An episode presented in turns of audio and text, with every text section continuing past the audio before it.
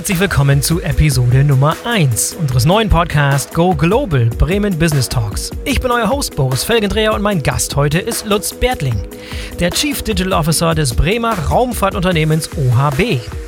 OHB ist eine mega Erfolgsstory. Angefangen vor 40 Jahren in einer Garage in Bremen-Hemelingen. Heute ein bedeutender Player im globalen Raumfahrtgeschäft. Die Raumfahrt boomt gerade und OHB und viele weitere Unternehmen der Branche, die hier in Bremen ein fruchtbares Ökosystem entwickelt haben, hoffen davon zu profitieren und globale Erfolge einzufahren. Wie das gelingen kann, das hört ihr jetzt. Hier kommt Lutz Bertling von OHB. Lutz, herzlich willkommen zu Go Global, dem Bremen Business Talk Podcast. Schön, dass du dabei bist. Ja, hallo Boris. Ich freue mich auch und ich freue mich besonders, dass ich OAB sicherlich eines der innovativsten Unternehmen äh, Bremens, dass ich das heute mal ein bisschen vorstellen darf. Sehr gerne, sehr gerne. Und man darf ja gratulieren, habe ich gehört. 40 Jahre Jubiläum. Was ist da los? 40 Jahre. Herzlichen Glückwunsch. 40 Jahre Jubiläum und 20 Jahre Börsengang. Wir sind 2001 an die Börse ah, gegangen, äh, ja. haben dementsprechend Anfang der 80er begonnen. Damals ganz anderes Geschäft. Äh, die Frau Fuchs, äh, unsere Senior-Chefin, hat ja. damals eine kleine Bremer Firma gekauft, die Hydraulikanlagen für die Marine gewartet hat im Wesentlichen. Das ist und dann hat sich das Story, über die Zeit ja. entwickelt. Ja, ja. 2001 der Börsengang, damals 15 Millionen Umsatz. Und seitdem haben wir einen Faktor 65 gemacht beim Umsatz. Also sind heute ein Milliardenunternehmen. Ähm, das ist sicherlich eine ganz beeindruckende Geschichte. Aber was schön ist, wir sind eben das, was man heute ein Startup nennt gewesen. Mhm. Äh, so richtig Garage. Richtig also Garage, ja, genau. Bilder von, von der Garage. Wie habt ihr damals, ne? Die auch wirklich in der Garage angefangen, ja. Ja, ja. genau, genau. Richtig in der Garage.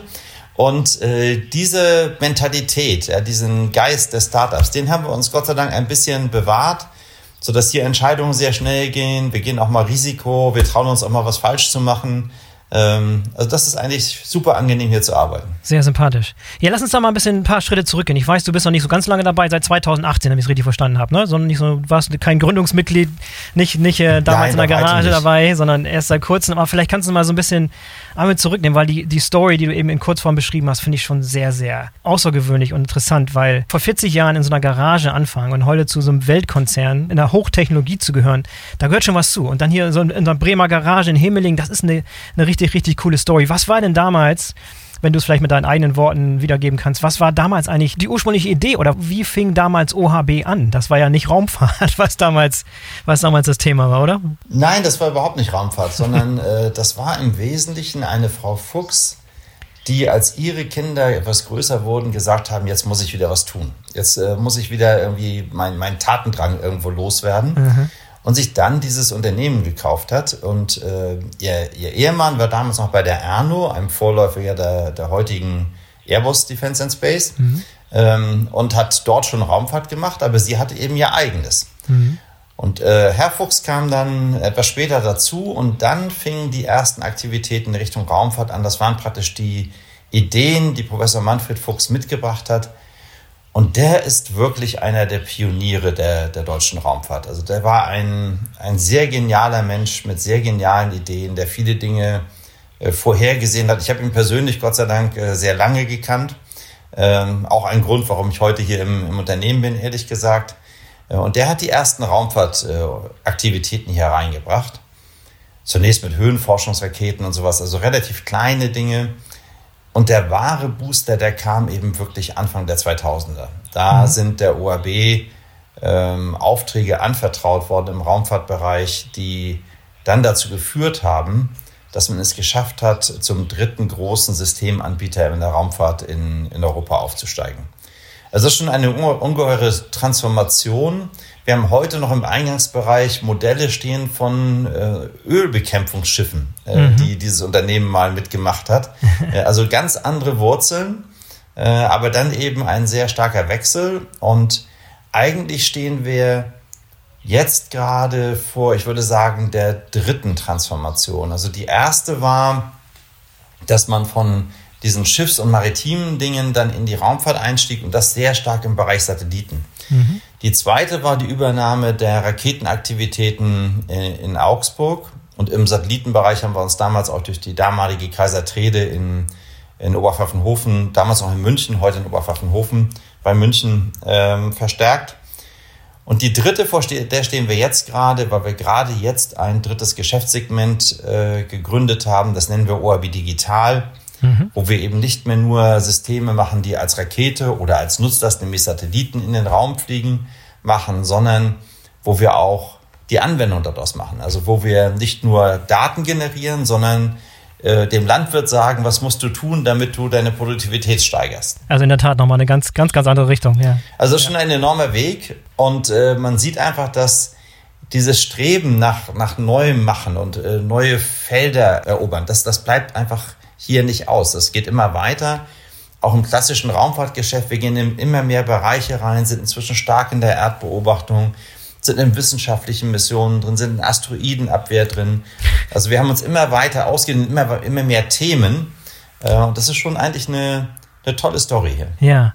Und du hast gerade erwähnt, digital ist ein neuer Wirtschaftsbereich oder neuer Bereich, den ihr euch erschließt. Und du als Chief Digital Officer, einer deiner Rollen, neben, neben noch weiteren, habe ich gesehen in deiner, in deiner langreichenden Visitenkarte.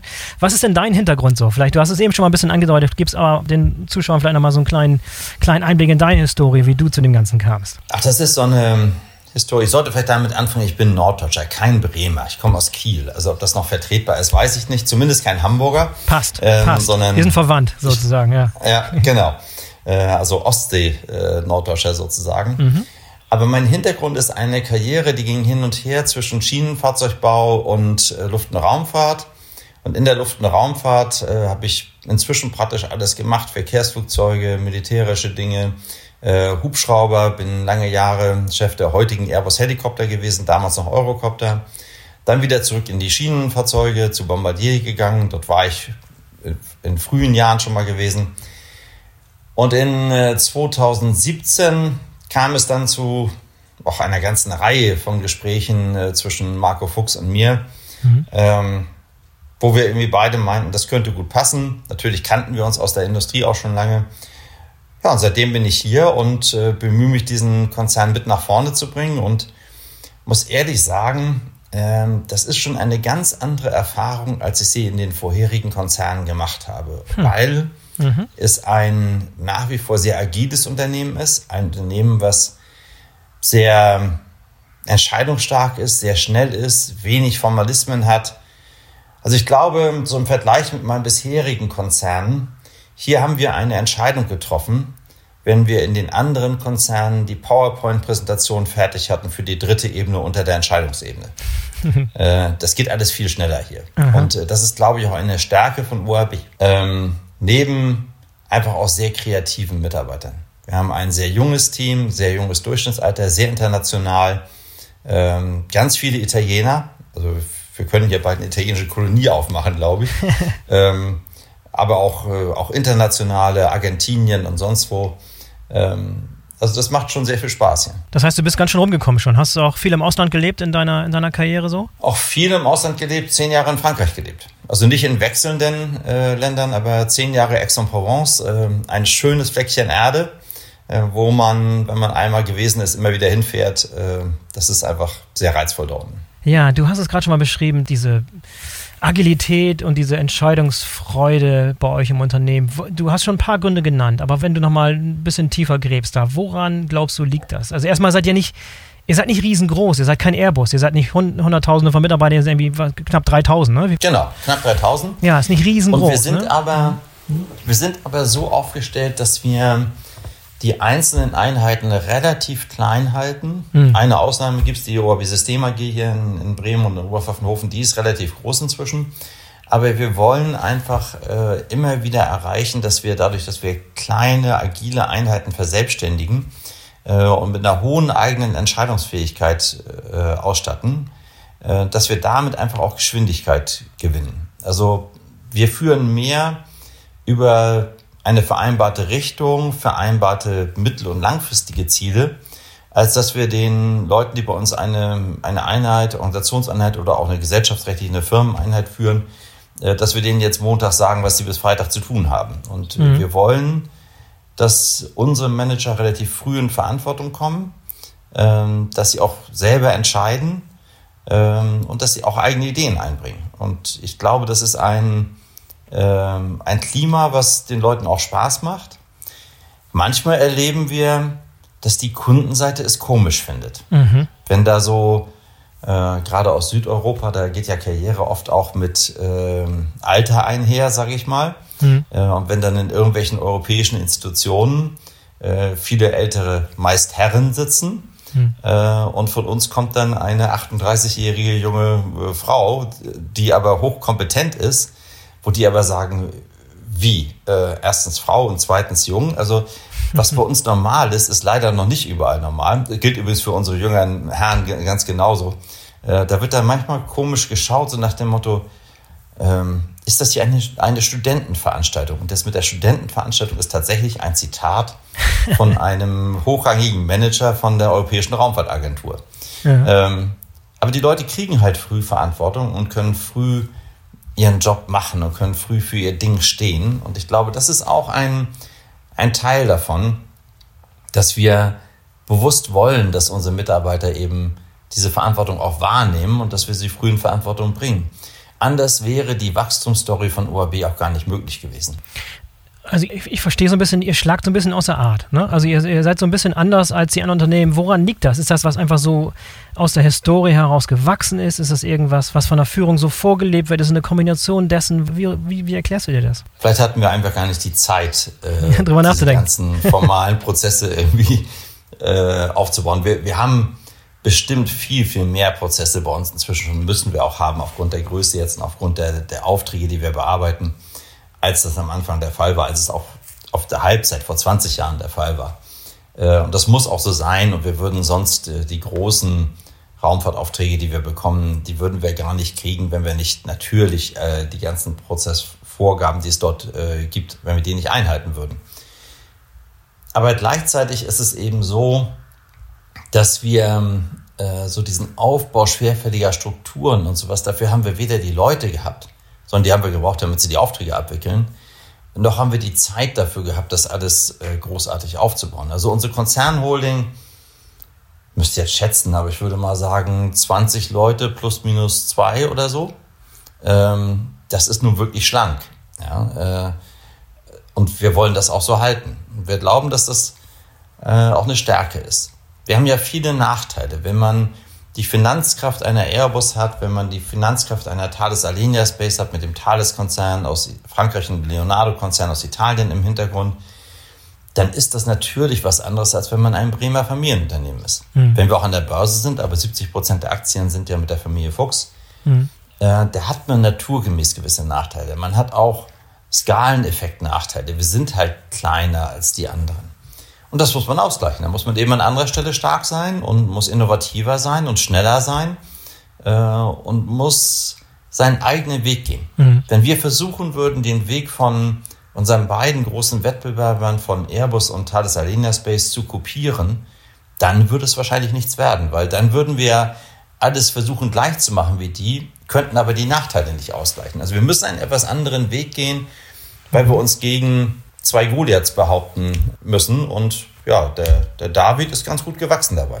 Ja, du beschreibst auch nochmal jetzt, äh, du beschreibst ja so ein bisschen die, die Vorteile, die ihr als diese schnelle, äh, agile, sich ständig verändernde Unternehmen habt. Was sind denn die großen Veränderungen, die die Branche so antreiben? Was, was sind die großen Veränderungsdrücke, denen ihr unterworfen seid? Na, es gibt schon ähm, natürlich einen Trend zur Miniaturisierung, wie es den fast überall gibt, wo Elektronik eine sehr große Rolle spielt. Mhm. Äh, es gibt den Trend zu Konstellationen. Viele äh, Aufgaben, die früher von großen Satelliten, die geostationär über einem bestimmten Punkt der Erde stehen und sich mit der Erde gedreht haben, werden heute wahrgenommen von Konstellationen, das heißt von einer Vielzahl, einigen hundert bis wenigen tausend Satelliten, die nahe am, an der Erde, äh, so zwischen sagen wir, 400 und 1200 Kilometer Entfernung von der Erde, die Erde umkreisen. Da ist ein sehr starker Marktwandel da. Äh, es gibt veränderte Anforderungen. Erdbeobachtung ist ein Geschäft, was ganz, ganz stark am Steigen ist, weil wir ja. Produktivität in der Landwirtschaft steigen müssen, weil wir das Klima überwachen müssen und so weiter. Das ist für uns allerdings gut. Erdbeobachtung ist eine Spezialität bei uns. Und in dem Bereich bei uns, äh, bei den Augsburger Kollegen, die Raketenbauteile machen, äh, da schlägt natürlich schon etwas rein, die Veränderung durch die Marktveränderung aus den USA. Äh, das gute alte institutionelle Raketengeschäft, äh, wie man das so kannte, als die NASA was flog und äh, die, die Europäer was flogen und die Inder ein bisschen und die Russen. Aber alles war so in, in festgefügter Hand. Das ist halt durch SpaceX aufgemischt worden. Ja. Das wird durch Blue Origin noch mehr aufgemischt werden. Äh, und das hat dort in dem Bereich von uns zu einem deutlichen Umbruch geführt. Was, äh, was der Kollege Elon Musk da macht, was ist deine Sicht darauf? Positiv oder eher negativ? Rüttelt, rüttelt die Branche wach und ist ein, ist ein guter Impuls? Nein, ich sehe das sehr positiv. Sehr positiv. Äh, weil, er, weil er die, die Branche wachrüttelt. Ja. Mhm. Äh, und am Ende, Wettbewerb ist das Einzige, was wirklich Innovation fördert. Und nicht nur eure Branche. ja, überall. Also ja. Wettbewerb treibt einfach den Fortschritt. Insofern ist das gut. Und es ist ja auch nicht so, dass die Amerikaner überall führend sind. Also was die Amerikaner bei den Raketen sind, das ist Europa, nicht nur wir, sondern Europa in Summe, sowohl auf der institutionellen Seite als auch bei den Firmen, bei unseren Wettbewerbern und uns. Äh, das ist Europa in der Erdbeobachtung. Ah, ja, da ist okay. Europa bei weitem führend in der Welt. Ja. Also es ist nicht so, dass man jetzt sagen kann, äh, die USA, die räumen überall alles ab. Bei den Launchern, bei den Raketen, da ist das im Augenblick schon so. Aber es gibt eben ganz andere Felder und sehr schnell, äh, sehr schnell wachsende und starke Felder. Äh, da hat Europa eine, eine wirklich herausragende Rolle. Ja, du hast eben schon mal das, äh, das Augsburger Unternehmen erwähnt, das ein Startup ist, das 2018 gegründet wurde, was inzwischen zur Mehrheit euch gehört. Cooler Name übrigens, Rocket Factory Augsburg. ja, genau. Cool, cooler Name. Was hat es damit auf sich? Was haben die vor und was, was habt ihr mit denen vor sozusagen? Na, wir haben einen großen Teilkonzern in Augsburg, äh, der macht eben Bauteile für die Ariane 6 und ist ein, äh, einer der etablierten Raketenbauer, aber auf der Zuliefererebene. Also mhm. der macht keine kompletten Raketen, sondern der liefert große Anteile, 15 Prozent ungefähr von der Ariane kommt von uns. Und wir wollten nun auch das Gesamtverständnis für Raketen bekommen. Äh, und das machen wir dann Rocket Factory Augsburg. Die macht sogenannte Mini-Launcher, also Raketen für kleinere Nutzlasten, ähm, deren Bedarf auch durch die Veränderung bei den Satelliten, die ich gerade beschrieben habe, also von wenigen großen zu vielen kleinen, wird der Bedarf dafür immer größer. Und dort machen wir komplette Systeme, das komplette Raketensystem, ähm, alles aus, aus unserer Hand und werden hier, nach allem, was wir jetzt sehen, vor allem bei den Kosten, die wir anbieten können zukünftig für einen, für das Verbringen eines Satelliten in den, den Weltall, werden wir den Markt kräftig aufmischen. Also die gehen wirklich den Weg, den man New Space nennt, mhm. äh, also ganz neue Wege gehen. Äh, nicht alles in den tradierten Wegen der, der traditionellen Raumfahrt machen, sondern äh, ausbrechen, wirklich think out of the box, also wirklich ja. neue Wege gehen. Ähm, das ermöglichen wir denen auch. Die haben eine ganz, ganz hohe Selbstständigkeit ja, wir haben da die Mehrheit, aber wir agieren nicht so, dass wir dort wirklich reinregieren, sondern das Team dort, das ist ein echtes Startup, das sind roundabout 100 Leute inzwischen. Mhm. Ähm, die gehen ihren Weg und die sind auch wirklich von dem Rest der Aktivitäten in Augsburg völlig getrennt, ganz andere Lo äh, Lokalität, wo die sind und so weiter, eigenes Unternehmen und wirklich voller Startup-Spirit, mhm. auch mit diesen hungrigen, äh, jungen Menschen voller Energie, die das Ding einfach wuppen wollen. Ja? Die braucht man ja für ein Startup, da brauchst du ja ein paar, Klar, die ja. ja ein Stück weit genial sind und gleichzeitig aber äh, auch so voller Emotion für das Thema stecken, dass sie das wirklich voranbringen. Glaubst du auch, dass, das ist zum Beispiel mein Gefühl, aber ich bin jetzt nicht zu tief drin in, in, der, in der Branche, aber dass, äh, dass so jemand wie, wie Elon Musk mit seinen Ideen dort und auch das, was Jeff Bezos vorhat mit dem Space Travel da, dass es auch ein bisschen so die ganze Branche ein bisschen sexier gemacht hat, auch für junge Leute, sich dafür zu begeistern für die Branche? Ist, ist, war das auch so ein Impuls? Ach, das weiß ich gar nicht mal. Also Oder war es immer schon sexy? die Raumfahrtbranche war schon immer äh, eine, eine Branche, die Leute aus allen Regionen anzieht. Äh, mhm. Das ist vielleicht, es hat noch mehr Aufmerksamkeit dadurch bekommen, das ist sicherlich so. Mhm. Und äh, vielleicht gab es so verschiedene Wellen. Also die, die Apollo-Zeit war sicherlich so eine Zeit, wo es diese Aufmerksamkeit gab. Der Beginn der Space Shuttle-Zeit, als es noch nicht normal war, dass da ständig ein Shuttle fliegt, sondern als das noch was ganz Besonderes war, war sicherlich auch so eine Zeit. Und jetzt äh, Elon Musk mit seiner Falcon und so weiter, das ist sicherlich auch so eine Zeit. Ähm, aber grundsätzlich ist dieses, äh, dieses Segment, dieses Vordringen ähm, in, ins Weltall, dieses Thema neue Erkenntnisse, Schwerkraft überwinden, äh, die Erde von außen beobachten, ähm, das hat schon was. Also der Mensch ist ja schon immer oder viele Menschen zumindest, sind ja schon immer mit so einer Art Pioniergeist und mit dem Grenzen überschreiten wollen äh, ausgestattet. Also die, die USA wären ja äh, niemals von, von den Europäern besiedelt worden, wenn es nicht welche gegeben hätte, die das einfach entdecken wollten, was auf der anderen Seite des Atlantiks ist, und da reingehen wollten. Ja. Und jetzt sind halt äh, neue Grenzen da. Also das ist genauso wie manche sich für Bergsteigen äh, begeistern oder für ähm, zu Fuß an den Südpol gehen. Äh, so gibt es eben auch welche, die sagen, ich begeistere mich für das, was außerhalb dieses Planeten liegt. Und ich will den mal von außen sehen. Und ich will mal beigetragen haben dazu, äh, dass der Mensch auf dem Mond landet. Und haben sich vor allem auch noch eine Branche ausgesucht, der eine große Zukunft vorhergesagt wird. Um es nochmal ins Verhältnis zu setzen, was du gerade gesagt hast mit diesem ständigen Zunehmen von der Anzahl von Satelliten, die ins All geschossen werden. Ich habe da eine Prognose gesehen, dass bis 2028, also in sieben Jahren, sollen pro Jahr weltweit etwa 1000 Satelliten ins All geschossen werden. Das ist auch weitaus mehr als in den vergangenen Jahren. Also es nimmt ständig zu, die Anzahl der Satelliten. Und immer kleinere, so groß wie ein Fußball, so groß wie ein Schuhkarton, so, so kleine werden da zum Teil auch hochgeschossen. Also wir werden jedenfalls in diesem Jahrzehnt mehr Satelliten starten sehen, als gestartet sind äh, zwischen dem allerersten Satelliten, dem Sputnik, äh, und äh, Ende 2019. Wow. Also fast ein exponentielles also es nimmt okay, ganz okay. enorm zu. Es ist eindeutig eine exponentielle Kurve. Ähm, Raumfahrt boomt. Raumfahrt wird auch weiter boomen.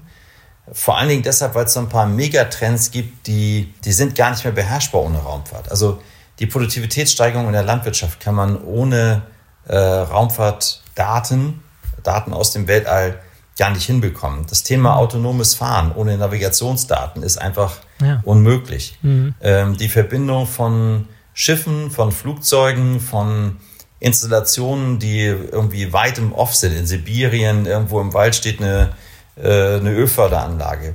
Äh, das zu verbinden, sodass man jederzeit den Status überwachen kann, dass man vorausschauende Wartung machen kann, dass man weiß, wenn das Schiff in den Hafen läuft, dann weiß man schon seit einer Woche, man muss die und die Reparatur am Motor ähm, durchführen, weil man Sensordaten die ganze Zeit von dem Schiff übertragen bekommt. Geht natürlich auch nur über Raumfahrt.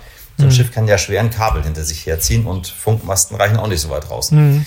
Ähm, also es gibt ganz, ganz viele Trends äh, von diesen sogenannten Internet of Things, das sind eben diese Sensordaten oder sowas, ja. bis zu den sogenannten Breitbandanwendungen. Jeder auf einem Kreuzfahrtschiff will in der Lage sein, Netflix zu sehen.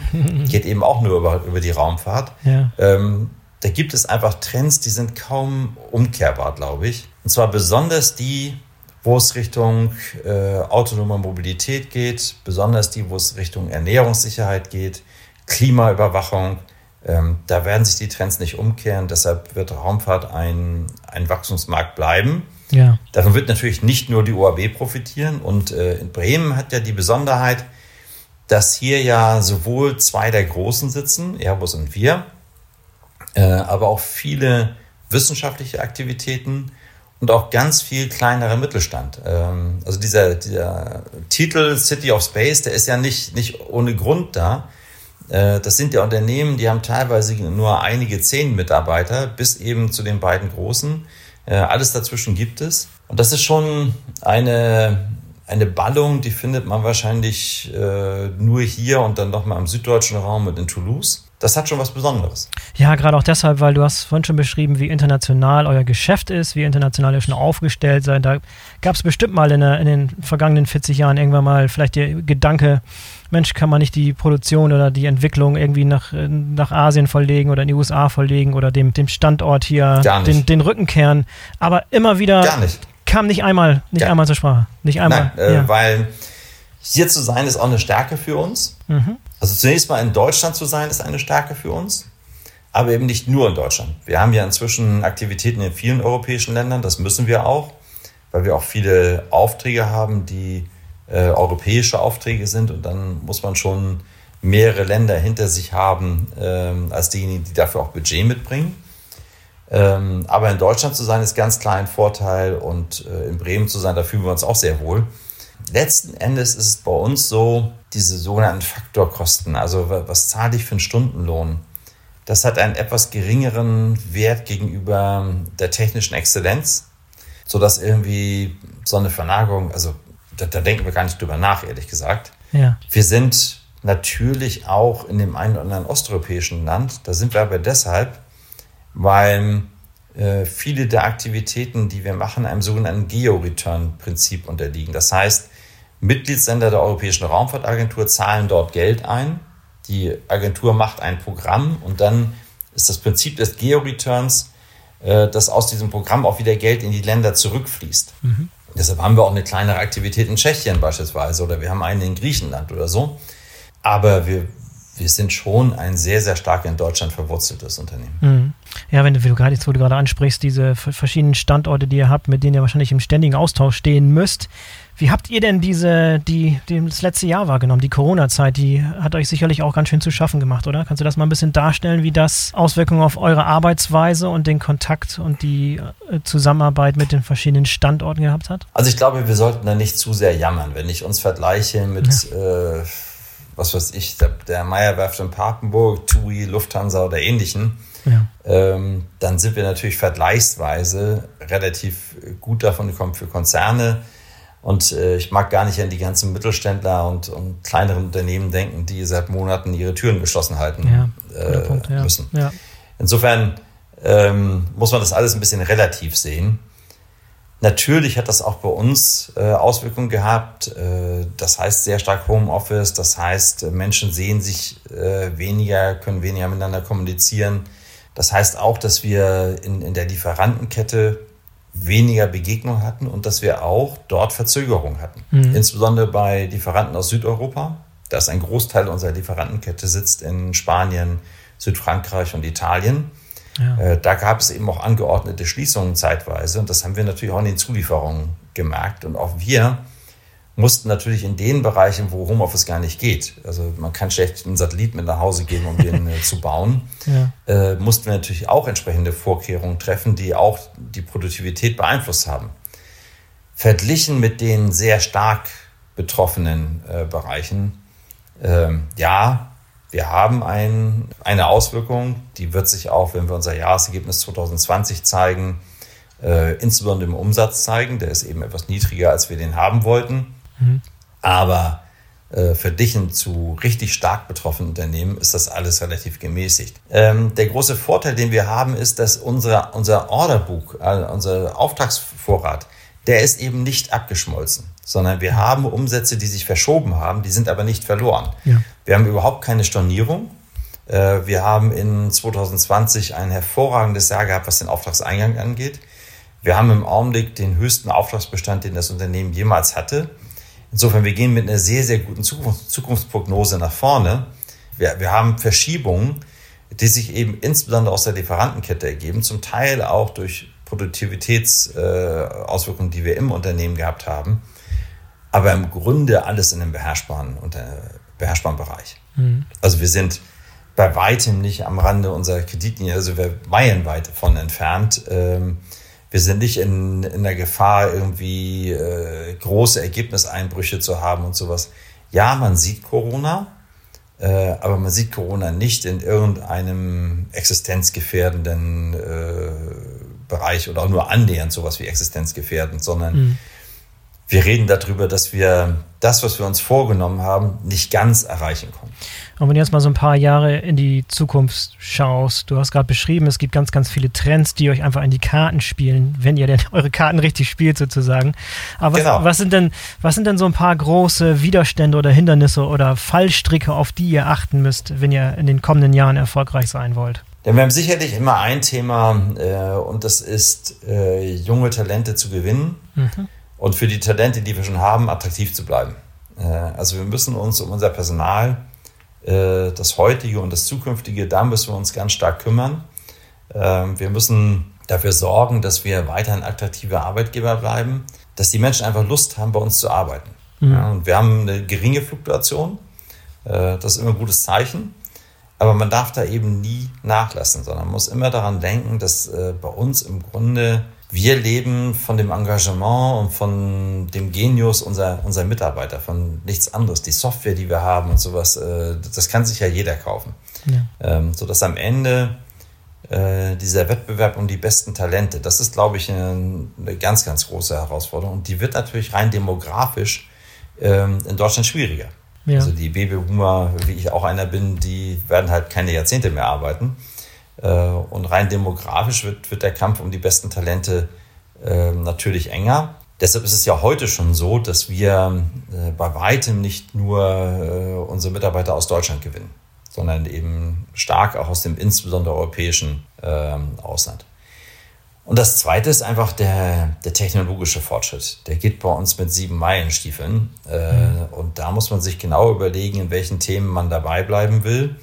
Äh, da muss man sich ein Stück weit fokussieren und muss dann auch wirklich dafür sorgen, dass man in der Spitze mit dabei ist. Also man redet ja immer so schön von Rocket Science.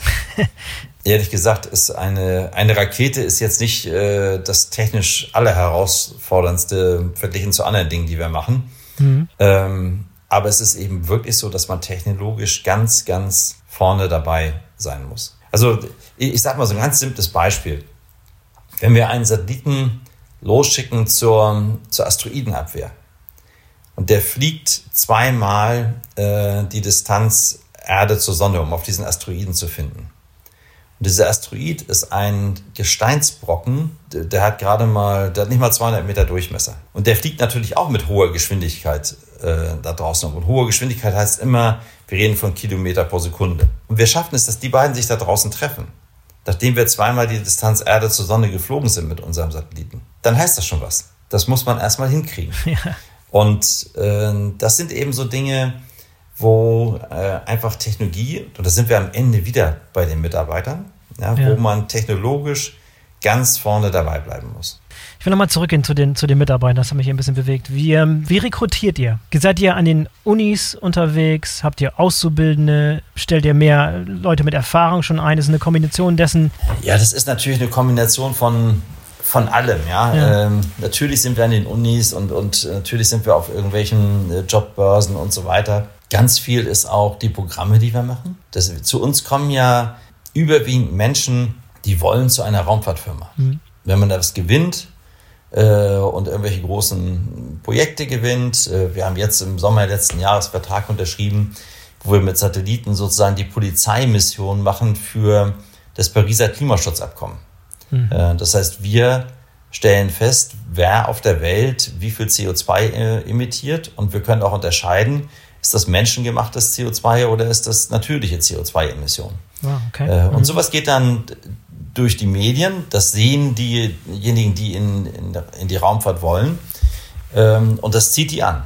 Ja. Und letzten Endes auch, nicht zu vergessen, Mund-zu-Mund-Propaganda. Also unsere Mitarbeiter, die wir haben, sind natürlich die besten Werbenden für uns. Was sucht ihr jetzt aktiv gerade für Leute, wenn jemand beim Podcast zuhört und anhören will und Feuer gefangen hat? Wen sucht ihr am dringendsten? Na, da habe ich jetzt ehrlich gesagt nicht gerade jede Stellenbeschreibung im, äh, im Kopf. In der, in der Regel ist das eben sehr stark technisch geprägt, mhm. Äh, teilweise auch Projektmanagement geprägt, aber das sind eigentlich die beiden Bereiche. Viel Technik ähm, und viel Projektmanagement. Alles, was wir machen, sind ja Großprojekte.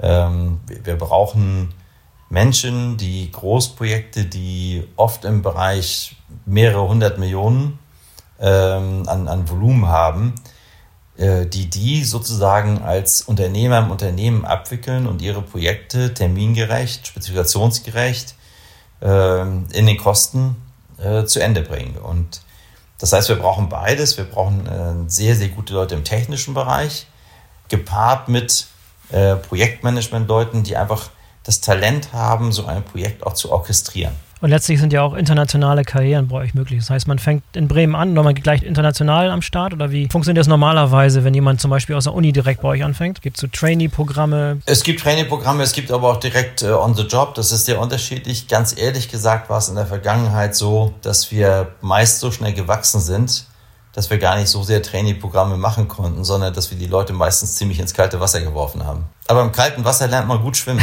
ja, allerdings. Und wir sorgen dafür, dass keiner untergeht. Das muss man auch machen. Also, ja. Also, wenn, wenn man das macht, wenn man Leute ins kalte Wasser schmeißt, dann stellt man auch mal fest, dass man einen äh, da ins Wasser geworfen hat, der doch ein bisschen Probleme hat erstmal. Mhm.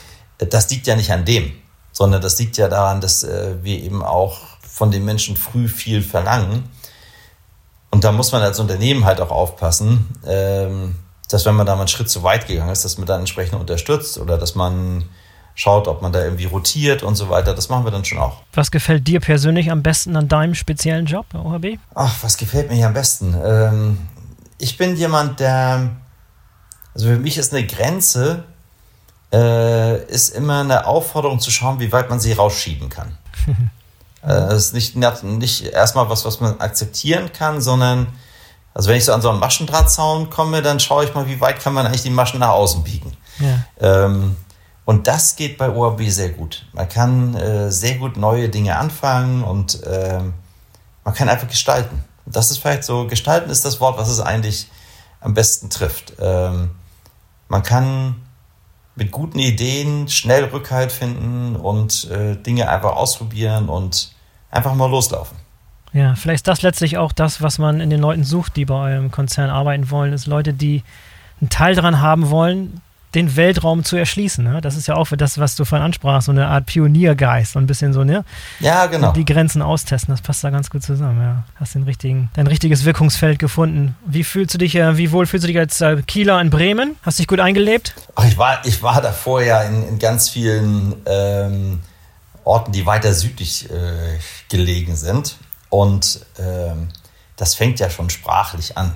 Also wenn man morgens beim Bäcker reinkommt und Moin sagen kann, die schauen einen mich alle komisch an. Ähm, ja. Das hat ja schon was, wenn man in Augsburg Moin sagt oder in München oder so, äh, dann hat man sich schnell zum Außenseiter katapultiert und grüßt Gott geht mir halt schwer wie die Lippen. ähm, insofern, wer norddeutsche Kultur mag, die Städte sind ja auch vergleichbar groß. Bremen ist, glaube ich, doch noch ein bisschen größer als Kiel, aber sind jeweils keine Millionenstädte das geht sehr schnell. Ich wohne sehr schön, ich wohne in der Kontrescarpe, das kennen wahrscheinlich ja viele, äh, da am Goetheplatz äh, und schaue äh, auf die Wallanlagen runter. Sehr schön. Ähm, das kann man schon ganz nett haben hier. Ja. Schlägt dein Herz inzwischen in grün-weiß oder bist du Holstein-Kiel-Fan? Oder ja, noch? Da, da, muss ich leider sagen, dass ich mit Fußball gar nichts am Hut habe, äh, sondern bei mir ist es der Handball und dann bleibt man bei THW Kiel. Wobei ich natürlich ehrlich, ehrlich, äh, ehrlicherweise muss ich sagen, was Holstein gerade macht, äh, das findet man natürlich als Kieler auch ganz cool. Ja, das muss man auch. Was die Zuhörer nicht sehen können, ist, dass du in deinem Büro hinter dir an der Wand Skateboards aufgehängt hast, weil du ehemaliger alter Skateboard-Hase bist. Kann man nochmal erwähnen. Ja, kann man mal erwähnen, aber da will ich mich gar nicht so überhöhen. Also ich hab, äh, bin nie Skateboard gefahren, so dass ich auf irgendwelche Meisterschaften hätte, hätte gehen können oder so. Aber es hat mir wahnsinnig viel Spaß gemacht die eine oder andere Stelle an meinen Gelenken sagt mir heute noch, dass ich es vielleicht nicht so intensiv hätte machen sollen. ähm, aber das ist eben auch so. Ich mag Dinge, die äh, irgendwas mit Geschwindigkeit zu tun haben. Also alles, was ich irgendwie mache, hat immer irgendwas mit Geschwindigkeit zu tun. Äh, das mag ich einfach gern. Und ähm, von daher, ja, das war eben auch mal ein, ein Hobby. Heute muss ich ganz ehrlich sagen, da kann mich ja auch keiner sehen. Äh, heute ist es leider so, dass die Haare so anfangen ins Grau zu fallen. äh, da ist man dann nicht mehr mit dem Skateboard unterwegs. Ja, aber wenn es um Geschwindigkeit geht, dann bist du ja auch an der richtigen Stelle mit deinen Raketen, die mit Hochgeschwindigkeit ins All schießen. Genau an der richtigen Stelle. Ich meine, das ist ja die wahre äh, Aufgabe. Das eine ist von so einer Rakete ist ja Schwerkraft überwinden. Mhm. Aber das zweite ist, man muss einen Satelliten auch auf die Geschwindigkeit bringen, wo sich auf dem sogenannten Orbit, also auf seiner Umlaufbahn, äh, durch die Geschwindigkeit die Fliehkraft, die er damit hat, und die Erdanziehungskraft ausgleichen. Und äh, das heißt halt, wenn man auf so einen üblichen äh, erdnahen Orbit geht, äh, dann fliegt so ein Satellit da oben mit roundabout sieben Kilometer pro Sekunde. Pro Sekunde. Und das muss die Rakete eben auch erstmal bringen. Also die hat, hat schon zwei oder drei Aufgaben. Das, also der eine ist überhaupt die Schwerkraft überwinden. Äh, das zweite ist eben den, äh, den Satelliten auf die entsprechende Geschwindigkeit bringen. Äh, und das dritte ist, ihn möglichst eben auch äh, gezielt auf dem Orbit, auf der Umlaufbahn aussetzen, wo er hingehört äh, und nicht irgendwo so ein bisschen benachbart, sage ich mal. Ja, mega interessantes Thema. Ich bin gespannt, was da noch alles kommt in den nächsten Jahren. Lutz, vielen, vielen Dank für das super interessante Gespräch. Hat sehr viel Spaß mit dir gemacht. Ja, Boris, sehr, sehr, sehr gerne. Ja, ich, ich hoffe, der ein oder andere Zuhörer hat äh, Feuer gefangen und will mehr erfahren über OHB wirklich super tolle Erfolgsstory. Also das, die gesamte Story, dass ihr in Hebeling in der Garage angefangen seid und euch zu einem globalen Hochtechnologiekonzern hochgearbeitet habt, ist einfach eine mega Story und wir sind super stolz auf euch hier in Bremen. Macht weiter so. wir wir probieren es, wir probieren es. Wir wollen weiter wachsen. Sehr schön. Sind dran. Und wir fühlen uns in Bremen nach wie vor wohl. Klasse. So wollen wir es hören. Danke dir, Lutz. Bis zum nächsten Mal. Gerne, Boris. Bis bald. Ciao, ciao. So, das war die Go Global Bremen Business Talks Podcast Folge mit Lutz Bertling von OHB. Ich hoffe, euch hat's gefallen und ihr hört ab jetzt öfter mal rein bei uns. So viel kann ich versprechen, wir haben eine lange Liste von interessanten Gästen für euch parat. Denkt dran, den Go Global Bremen Business Talks Podcast zu abonnieren, damit ihr keine der kommenden Folgen verpasst. Bis zum nächsten Mal, euer Boris Felgendreher.